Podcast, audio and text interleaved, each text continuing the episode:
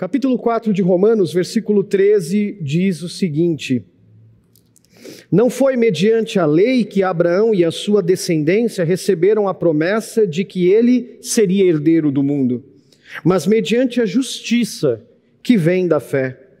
Pois se os que vivem pela lei são herdeiros, a fé não tem valor e a promessa é inútil, porque a lei produz a ira, e onde não há lei, não há transgressão. Portanto, a promessa vem pela fé, para que seja de acordo com a graça e seja assim garantida a toda a descendência de Abraão. Não apenas aos que estão sob o regime da lei, mas também aos que têm a fé que Abraão teve. Ele é o pai de todos nós. Como está escrito, eu o constituí pai de muitas nações. Ele é o nosso pai aos olhos de Deus, em quem creu o Deus que dá vida aos mortos e chama à existência coisas que não existem como existissem. Esta é a palavra de Deus. Curve a sua cabeça, eu quero orar com você. Senhor, obrigado. Te agradecemos, Senhor, por tudo que já experimentamos até aqui, nesse dia. Obrigado por tua fidelidade, teu cuidado, teu amor. Te agradecemos por tua palavra e te pedimos nos instrua ainda essa noite, que ela encontre um lugar fértil no nosso coração e que ela produza frutos para que sejamos verdadeiros praticantes da tua palavra ao sairmos daqui. É assim que pedimos ao Senhor, em nome de Jesus Cristo, teu Filho. Como eu disse para você, ao longo é, dos anos a gente vem discutindo porções da carta aos Romanos no período da reforma. A carta aos Romanos, eu vou fazer uma síntese para você do que ela trata. Ela trata a respeito, o coração da carta aos Romanos, escrita pelo apóstolo Paulo, o tema central é a justificação pela fé. A justificação como um ato exclusivo de Deus que independe de mim, que não depende dos meus esforços, que não depende de nada que eu faça, de nenhuma regra, de uma condição meritória, de nada que eu possa fazer. Mas a justificação como um ato exclusivo de Deus, por meio da sua graça, por meio da fé no sacrifício redentor de Cristo Jesus. É em razão disso que nós, eu e você, somos justificados dos nossos pecados e de quem nós somos. Este é o tema central da carta do apóstolo Paulo: a justificação pela fé como um ato exclusivo de Deus que não depende de mim e não depende de você. Se você olhar um pouquinho atrás para entender o conceito de justificação, talvez você esteja se perguntando, mas justificado do que, Jefferson? Por que eu preciso ser justificado? Se você voltar um pouquinho no capítulo de número 1, você vai entender um pouco da ideia e do argumento do apóstolo Paulo, porque que a, o apóstolo Paulo está fazendo a sustentação dessa defesa de que nós somos justificados dos nossos pecados pela fé no sacrifício de Jesus Cristo. No capítulo 1, o apóstolo Paulo vai tratar de um tema importante para nós. O tema de que nós somos pecadores e por causa disso, nossa condição nos coloca em uma posição de separação com Deus. Desde a nossa herança adquirida dos nossos primeiros pais no jardim, Adão e Eva, eu e você fomos destituídos da graça de Deus, destituídos da presença de Deus, da glória de Deus, porque a culpa de Adão e Eva foi imputada em nós. Nós nos tornamos homens e mulheres pecadores em razão do que Adão e Eva, nossos primeiros pais, fizeram, desobedecendo a Deus, decidindo viver uma vida segundo as suas próprias vontades, a sua própria direção e abdicando dos preceitos do Senhor Deus. Portanto, no capítulo 1, o que o apóstolo Paulo está fazendo é exatamente isso. Capítulo 1, versículo 18, ele diz o seguinte: Portanto, a ira de Deus é revelada dos céus contra toda a impiedade e injustiça dos homens que suprimem a verdade pela injustiça. Ou seja, eu e você somos pecadores. Essa é uma verdade principal para todos nós que estamos aqui, para você que está nos assistindo. Eu e você somos homens e mulheres pecadores. Agora, se somos pecadores, a gente precisa entender essa perspectiva de quem somos e como nos relacionamos com Deus a partir do seu caráter e de quem Ele é. Se você olhar no capítulo 2, o apóstolo Paulo vai começar a tratar do tema do justo juízo de Deus. O que Paulo está dizendo é nos lembrando o caráter, um dos atributos de Deus, que é a sua santidade. Ou seja, Deus é um Deus santo, e porque Ele é santo, a sua santidade se opõe à nossa condição pecaminosa. Ou seja, Deus não tem prazer no pecado. Isaías, capítulo de número 59, vai dizer que o pecado é aquilo que faz divisão entre eu e o Senhor, entre nós e Deus porque o Senhor é um Deus santo e a sua santidade, o seu caráter santo se opõe à nossa condição pecadora. Agora, Jefferson, eu sou pecador, Deus é um Deus santo, o meu pecado faz divisão entre eu e Deus. Como a gente resolve essa condição? Como eu, pecador, posso me aproximar de Deus novamente? Como eu posso novamente estabelecer um relacionamento com Deus se eu sou um pecador e Ele é santo? Bom, como bons filhos de Adão, eu e você sempre estamos tentando fazer as coisas do nosso jeito, da nossa forma, da nossa maneira. A pergunta, já que a Suzana falou que eu sempre cito filmes, talvez é aquela do Chapolin, né? E agora quem poderá nos defender? Eu e você sempre estamos tentando nos defender e fazer com que as coisas aconteçam a partir de nós. Domingo passado, o pastor Isaac nos desconstruiu algumas ideias de como nós podemos restaurar nossa relação com Deus. A partir do capítulo 4, Paulo vai começar um argumento com os judeus sobre aquilo que não é razão para nós reivindicarmos de Deus justiça, perdão, o nosso relacionamento com Ele. Se você então olhar para o capítulo 4, você vai começar a entender o argumento de o apóstolo Paulo quando ele diz assim, em primeiro lugar, olha, nós não somos justificados por Deus em razão dos nossos méritos. É isso que logo no início do capítulo 4 o apóstolo Paulo está fazendo.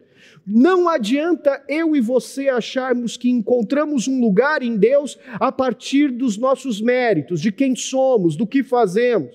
Em outras palavras, em resumo, o que Paulo está dizendo é: não importa o quanto você se julgue bom, não importa o quanto você vem à igreja, nas três celebrações, como os Minions de Guarulhos estiveram aqui. Não, não importa. Não importa se você trabalha na igreja, se você é voluntário aqui. Ah, se você está aqui desde o início da plantação, não importa quantas cestas básicas você doa para o Ministério de Misericórdia, qual é a sua oferta voluntária aqui nessa comunidade, não importa nada que você faça. Não importa quantos nãos você diz para as ofertas do dia a dia que aparecem para você para agradar e obedecer a Deus. Não são essas coisas que definem a qualidade do nosso relacionamento com o Senhor e tampouco a sua justificação, o seu perdão, o perdão dos nossos pecados diante dele.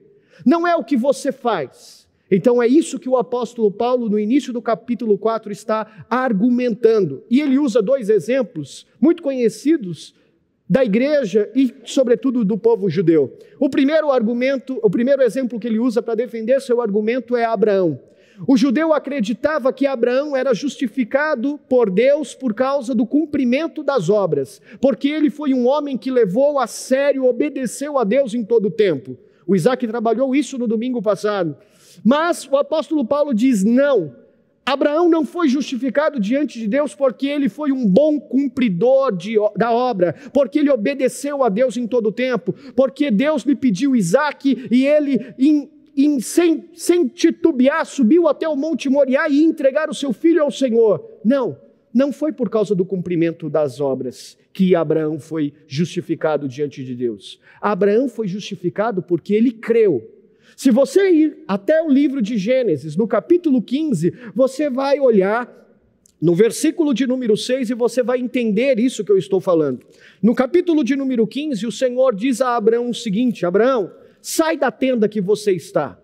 Você já está velho, eu sei, Sara já está velha, ela é estéril, não pode ter filhos, e eu sei que isso parece muito difícil. E parece que lá no começo, no capítulo 12, quando eu te chamei, eu te fiz uma promessa. Eu disse que você seria um grande povo, uma grande nação a partir de você.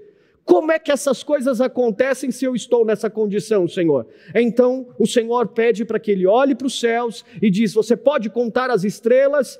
Não, não pode. Então assim eu farei de você uma grande nação. Como que a gente acredita nessas coisas? Como Abraão podia acreditar nisso? Nada que ele fizesse era capaz de convencê-lo disso, a não ser crer, fé. E é isso que o versículo de número 6 de Gênesis 15 diz. Abraão creu no Senhor, ele não duvidou da palavra de Deus, ele creu, confiou, depositou não na sua capacidade, afinal de contas ele já era velho, Sara era velha, estéreo, mas ele creu na promessa que Deus lhe fez, ciente de que aquele que prometeu era Deus e, portanto, fiel para cumprir com a sua palavra. E por que ele creu? O Senhor lhe creditou justiça porque ele creu, o Senhor lhe justificou. É isso que o apóstolo Paulo está falando aos judeus. Ele não foi justificado porque cumpriu as obras, ele foi justificado porque creu. É isso que o apóstolo Paulo está defendendo. Aliás, se você der uma olhadinha é, ainda nesse contexto, o apóstolo Paulo está trazendo um outro exemplo, que é o do rei Davi, dizendo: olha. Se você acha que Abraão, porque creu, foi justificado, porque obedeceu, foi justificado, e Davi, o grande rei Davi pecou e ele, ou seja, não fez nada que pudesse merecer a justificação de Deus, ele cometeu adultério, ele matou um homem por causa disso. No entanto, Davi é considerado o segundo coração de Deus. Como que isso pode acontecer? Não foi por obediência mas porque Davi se humilhou, ele confiou no, no, perdão do Senhor, confessando os seus pecados, ele alcançou a justiça de Deus para a sua vida. Ou seja, em nada que ele pudesse fazer, ao contrário, o que ele fez era totalmente o oposto, mas ele depositou no Senhor, Deus, a sua confiança, se arrependendo dos seus pecados quando foi confrontado pelo profeta, e por isso o Senhor lhe imputou justiça e ele foi justificado. Portanto, o que Paulo está dizendo é: não é por méritos, ou por aquilo que você também não faz. Nós não somos justificados ou alcançamos a Deus por conta dessas coisas. Agora, a partir dos versículos que nós lemos, o apóstolo Paulo traz mais um argumento. Se você olhar o versículo de número 13, ele está dizendo o seguinte: olha, se não foi por mérito, não foi também mediante a lei que Abraão e a sua descendência receberam a promessa de que ele seria herdeiro do mundo. Ou seja, não é por mérito e não é pelo cumprimento da lei. E aqui o que o movimento que o apóstolo Paulo está fazendo é um movimento histórico. Porque se você olhar a carta do apóstolo Paulo aos Gálatas, no capítulo de número 3, Paulo está escrevendo quase que um texto paralelo a esse de Romanos. Ele está dizendo aos irmãos: olha, vocês já aprenderam que não é pelo mérito e não é pela lei, e agora vocês voltaram a acreditar nessas coisas. E ele diz o seguinte: a lei que foi dada, ela veio 430 anos depois de Abraão. Logo, Abraão não podia obedecer uma lei que veio muitos anos depois. Ou seja, ele não foi justificado também pelo cumprimento da lei da lei que tinha mais de 600 artigos para que os judeus tivessem que cumprir. Não pode isso, não pode aquilo, no sábado não pode isso, não toca no animal, não come nesse momento, não come essa carne. Eles tinham que cumprir uma cartilha de regras para que eles se julgassem merecedores de Deus. E o apóstolo Paulo está dizendo: não.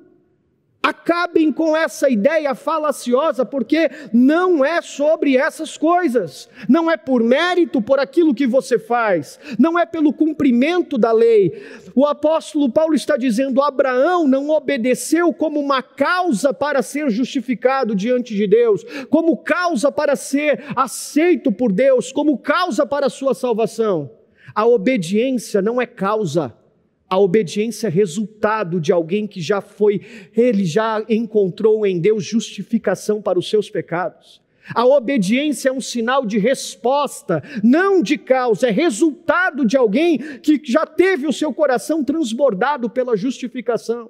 Portanto, a gente obedece sim, mas a gente obedece em resposta, não esperando que a partir da obediência nós vamos encontrar, porque, de acordo com Paulo, dá uma olhadinha no capítulo de número 2, ele vai dizer o seguinte a lei serve para quê então, Jefferson?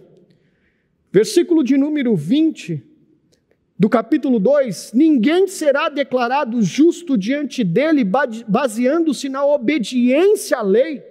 O apóstolo Paulo está respondendo isso. Ninguém vai ser declarado justo acreditando que obedecendo à lei vai encontrar favor de Deus. Mas então, como é? A lei, ela nos serve para nos tornar plenamente conscientes do nosso pecado. A lei serve para que ela demonstre para você e para mim que nós somos incapazes de cumpri-la. Olha ainda o versículo de número 22 do capítulo 2, ele diz o seguinte: para o judeu: Você que diz que não se deve adulterar, adultera. Você que detesta ídolos, rouba-lhes os templos. Você que se orgulha da lei, desonra a Deus, desobedecendo a lei. Ou seja, o que o apóstolo está falando aqui para o povo em Roma é dizendo: não é por mérito e não é pela lei. A lei apenas serve como uma resposta de consciência para mostrar para mim e para você que nós não somos bons sequer para cumprir. Agora, eu disse para você que Deus é santo, que nós somos pecadores e que não é por mérito ou pela lei que nós alcançamos o favor de Deus, a sua justifica, a justiça de Deus sendo justificados. Como é que a gente resolve então esse problema, Jefferson? Como é que essa conta fecha? Como é que nós nos chegamos a Deus? Como um Deus justo pode declarar alguém que é injusto, justo? Como alguém injusto pode ser justificado por Deus? Como Deus pode fazer isso sem comprometer a sua própria justiça, o seu próprio caráter? Como Deus pode fazer isso sem condescender com a injustiça? A resposta é muito simples, meu irmão.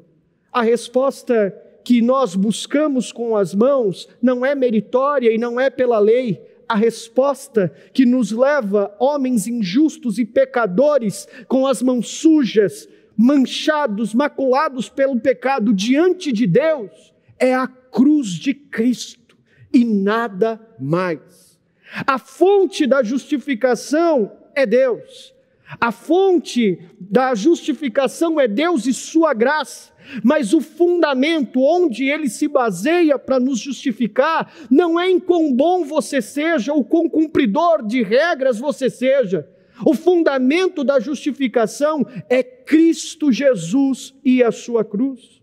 Olha o capítulo de número 3, o versículo 24. Sendo justificados gratuitamente por sua graça, por meio da redenção que há em Cristo Jesus. Não é por meio da sua redenção. Você não é seu auto salvador. Você não é capaz de produzir sua própria salvação. O que o apóstolo Paulo então está fazendo aqui é, depois de provar para a gente uma tese de que todos os seres humanos, eu e você, somos pecadores e, portanto, indesculpáveis, depois de mostrar os efeitos da queda, nos separando de Deus, demonstrando que ela não só a queda e o pecado provocou pequenos arranhões, não. Ela deturpou a boa criação de Deus. O pecado, como diz Agostinho, é uma ferrugem que ela corrói o ferro, que ela corrói a boa criação de Deus. O ferro, o pecado, ele nos afastou de Deus. Depois de fazer isso, então, agora o apóstolo Paulo abre as portas da graça, ele abre as portas dos céus para nos mostrar, apontando para mim e para você, que a verdadeira razão de nós sermos aceitos por Deus, sermos justificados por Deus, não tem a ver com nada que você faça, mas o verdadeiro caminho da salvação se chama Jesus Cristo de Nazaré. Esse é o caminho para que eu e você possamos ser justificados por Deus. A justificação é um ato exclusivo de Deus, fundamentado no sacrifício de Jesus Cristo, que veio até nós, morreu a nossa morte, viveu nossa vida, morreu a nossa morte, para que eu e você pudéssemos encontrar um lugar seguro em Deus. Ele bebeu sozinho o cálice amargo da ira de Deus. Portanto, o que eu quero dizer para você é que, se por um lado não depende de mim e de você, por conta do nosso mérito, por conta do nosso cumprimento da lei, Deus em Cristo imputou sobre nós justiça, nossa culpa foi imputada sobre Cristo e a justiça de Cristo, que cumpriu fielmente a lei, foi imputada sobre nós. É que, embora eu e você tenhamos recebido de graça justificação, porque não dependeu de nós, essa graça recebida não foi barata ela custou. A justiça de Deus, que é santo, exige sim a morte do pecador, ela exige sim que aquele que transgride a lei seja cobrado pela sua, a sua transgressão. O preço do pecado, de acordo com as Escrituras, é a morte.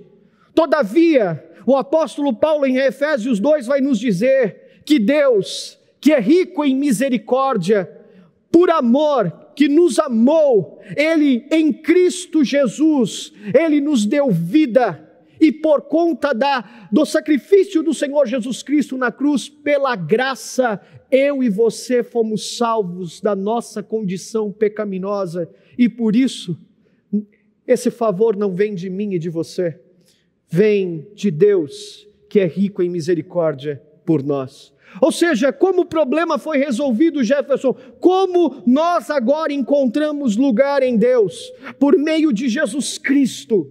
Deus proclama sua justiça a mim e a você. Não obstante a condenação que nós merecíamos, Jesus Cristo levou sobre si a culpa que era minha e sua, e quando fez isso, ele nos levou seguros diante de Deus e nos fez herdeiros dessa promessa que Abraão recebeu, de sermos herdeiros do pacto, da aliança, herdeiros da família de Deus. Eu não sei se você sabe, mas eu sou advogado e atuo exclusivamente na área criminal, por mais que isso te escandalize. Eu sou um advogado criminalista. E existe um princípio, um princípio no direito penal, na Constituição, que é chamado de princípio da pessoalidade da pena. O que significa isso, Jefferson? Princípio da pessoalidade da pena para nós significa que aquele que transgride uma lei, aquele que comete um crime, deve ser punido por ela. A lei vai estabelecer a punição para a transgressão. Mas apenas a pessoa que cometeu o crime, aquela que foi sentenciada, é que pode responder pelo crime que ela praticou. Significa que a sentença, a punição não pode ir além daquele que cometeu a infração. Ou seja, não dá para alguém chegar e falar: olha, eu cometi um crime, matei alguém aqui, estou condenado aí 20 anos, mas dá para o meu irmão pagar a pena no meu lugar? Eu quero ficar aqui tomando um sol, curtindo uma praia, né? o outro vai lá no meu lugar e ele cumpre a pena por mim. Não, não é possível isso acontecer de acordo com a nossa legislação. Só aquele que cometeu o crime responde pela pena. E é aqui que a graça de Deus, o Evangelho, nos constrange.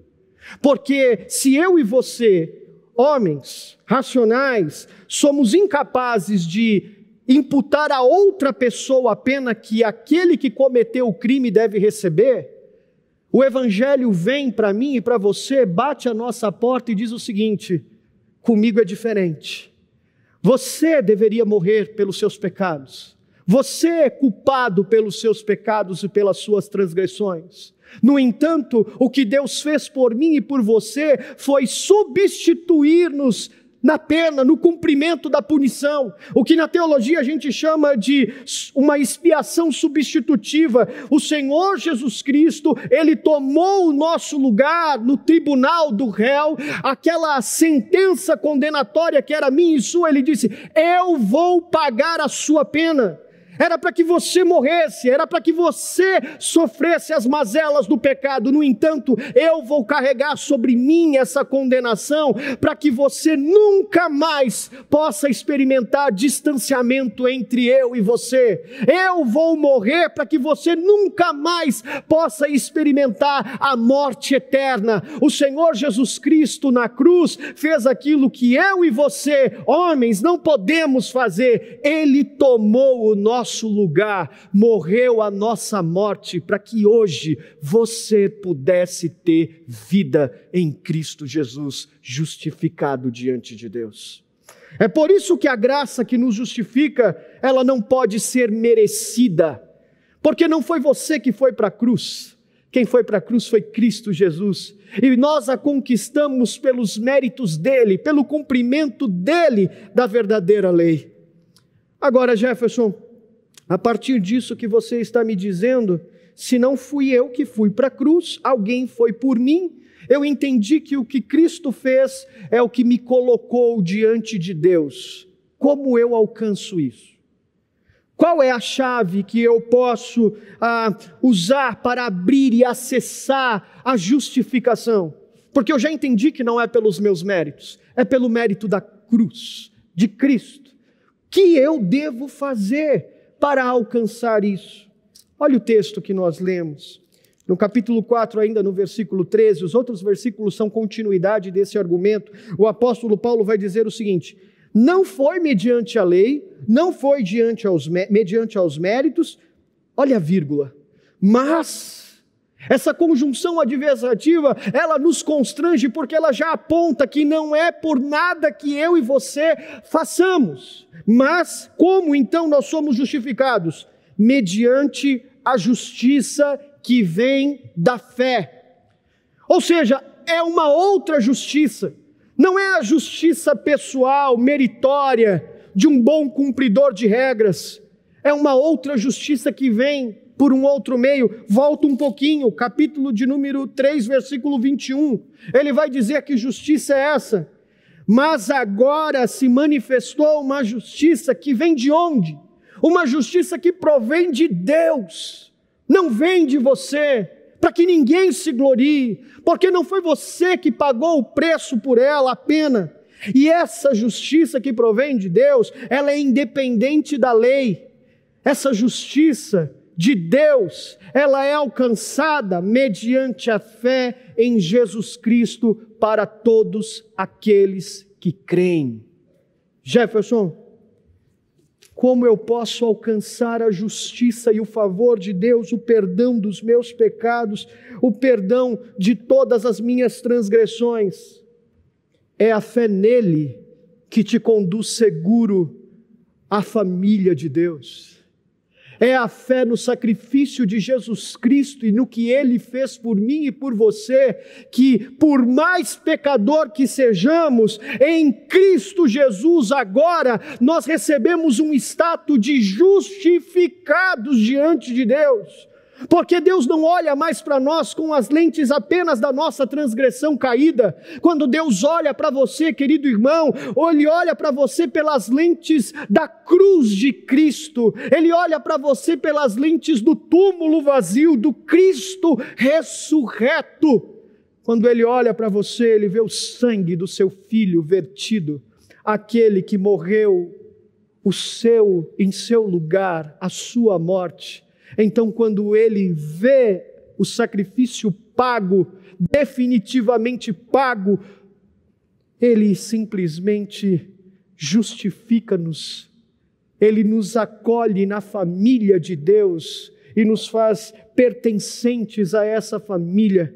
Versículo 25 e 26, o apóstolo Paulo diz o seguinte do capítulo 3: Deus o ofereceu ou seja, o próprio Deus, aquele que no princípio, pela Sua palavra, criou todas as coisas e disse: façamos o homem a nossa imagem e semelhança, Ele é o princípio e também o fim de todas as coisas, porque Ele gera, mas Ele também nos dá o meio, a condição, Ele provê a circunstância pelo qual eu e você seremos, somos reinseridos na família de Deus. Olha o que o apóstolo Paulo diz, Deus o ofereceu como sacrifício para propiciação mediante a fé, pelo seu sangue demonstrando a sua justiça.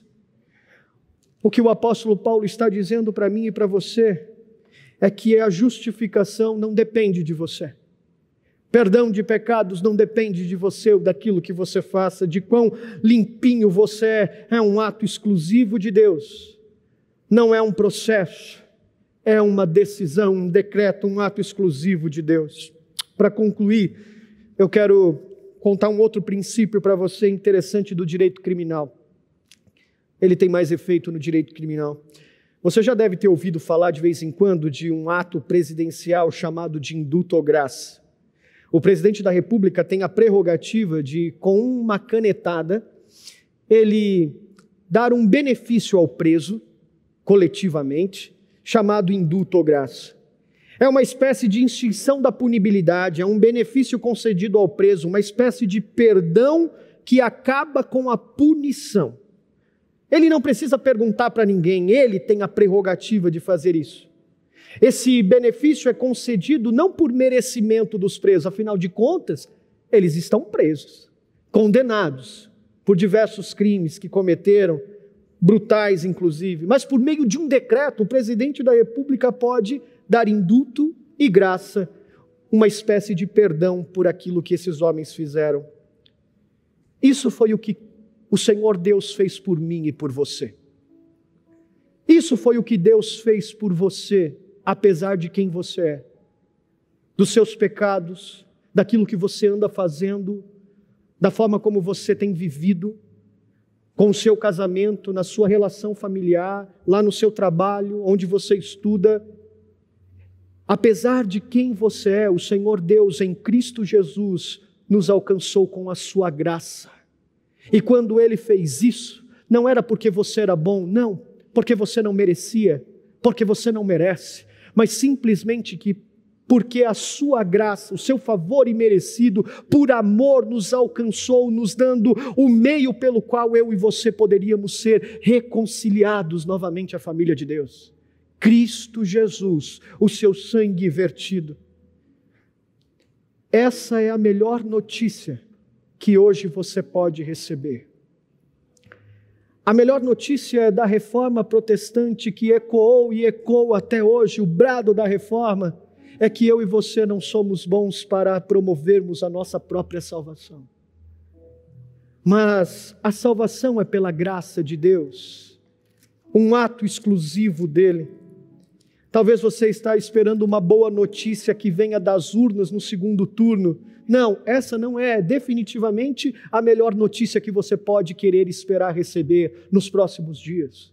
A boa notícia que você precisa esperar é essa que brota da palavra de Deus. Você não podia promover a sua salvação. Você não era bom. Você não é bom. No entanto, Deus, que é rico em misericórdia, deu para mim e para você o seu único filho que morreu numa cruz, assumindo o meu e o seu lugar, para que hoje eu e você pudéssemos ser chamados de filhos de Deus, nos devolvendo a condição de herdeiros, herdeiros da aliança. Romanos capítulo de número 1, versículo de número 17 é a conclusão de Paulo. Porque no Evangelho é revelada a justiça de Deus. No Evangelho é revelado o constrangimento, a nossa incapacidade e o verdadeiro amor de Deus. Uma justiça que do princípio ao fim não é pelo cumprimento de regras, mas é por meio da fé que eu e você acessamos a justificação de nossos pecados. Como está escrito, o justo viverá pela fé. Você viu minha filha aqui quando nós oramos? A Clara tem dois anos e meio. E energia que só Deus na minha vida e da Thaís para dar conta. Todas as vezes que acaba o culto, a Clara vem, sobe nesse púlpito e ela, bateria, papai, bateria, papai. Bateria é o parque de diversão da Clara. Quando acaba de tocar a bateria, ela vem até aqui a pontinha e ela quer que eu desça e ela quer pular. Ela quer que eu pegue ela. Ela, eu vou pular, papai. Eu fico me perguntando o que leva a Clara a crer e confiar que eu não vou deixá-la cair. Ela tem dois anos e meio, ela nem sabe direito, talvez, as consequências que ela vai encontrar se eu não conseguir segurá-la. No entanto, ela vem até a pontinha e ela confia o suficientemente e ela se joga nos meus braços, certa de que eu vou segurá-la. Se você continuar acreditando que vai encontrar o favor de Deus a partir dos seus méritos e do cumprimento de regras, esse salto só vai te levar a quedas profundas de dor, constrangimento, arrependimentos que, na verdade, são reflexo de uma culpa, porque não resultam em nada. Mas hoje, se por acaso você está vivendo uma vida totalmente baseada nos seus esforços, eu quero te convidar a chegar na pontinha da margem da sua vida e confiar que é Deus que está do outro lado sustentando você e por isso você pode se lançar, porque Ele não vai deixar você cair. Arrependa-se dos seus pecados hoje, não porque existem regras morais a serem cumpridas, mas porque a sua obediência responde aquilo que ele já fez na cruz por você. E merecedor, deu a sua vida para que você tivesse vida. Confie pela fé na obra redentora de Cristo e descanse nele. Curve a sua cabeça, eu quero orar por você. Ah, Deus, obrigado. Obrigado porque não depende de nós. Porque se dependesse, ah Deus, com certeza meus esforços seriam em vão, como são todos os dias eu digo para o Senhor: eu não vou fazer mais isso, eu não vou fazer mais aquilo, mas eu sempre estou patinando e vivendo uma vida que, na verdade, reflete a minha incapacidade de honrar ao Senhor. Me perdoa, perdoa esses irmãos, porque talvez eles estejam na mesma condição que eu. Mas obrigado por tua palavra, obrigado pela boa notícia do Evangelho que nos constrange, nos humilha, nos joga de joelhos aos pés da cruz, nos revelando que não é pelo que fazemos, por uma cartilha de regras, a nossa obediência ao Senhor é necessária como resultado de um coração que entendeu que tudo que precisava ser feito já foi feito por teu filho na cruz. Nos ajuda a descansar em Ti confiar na obra redentora do Filho, que vai nos conduzir, apesar de nós, seguros, de volta para casa. Te agradecemos, ó Cristo, no nome, no teu nome, nós oramos, amém.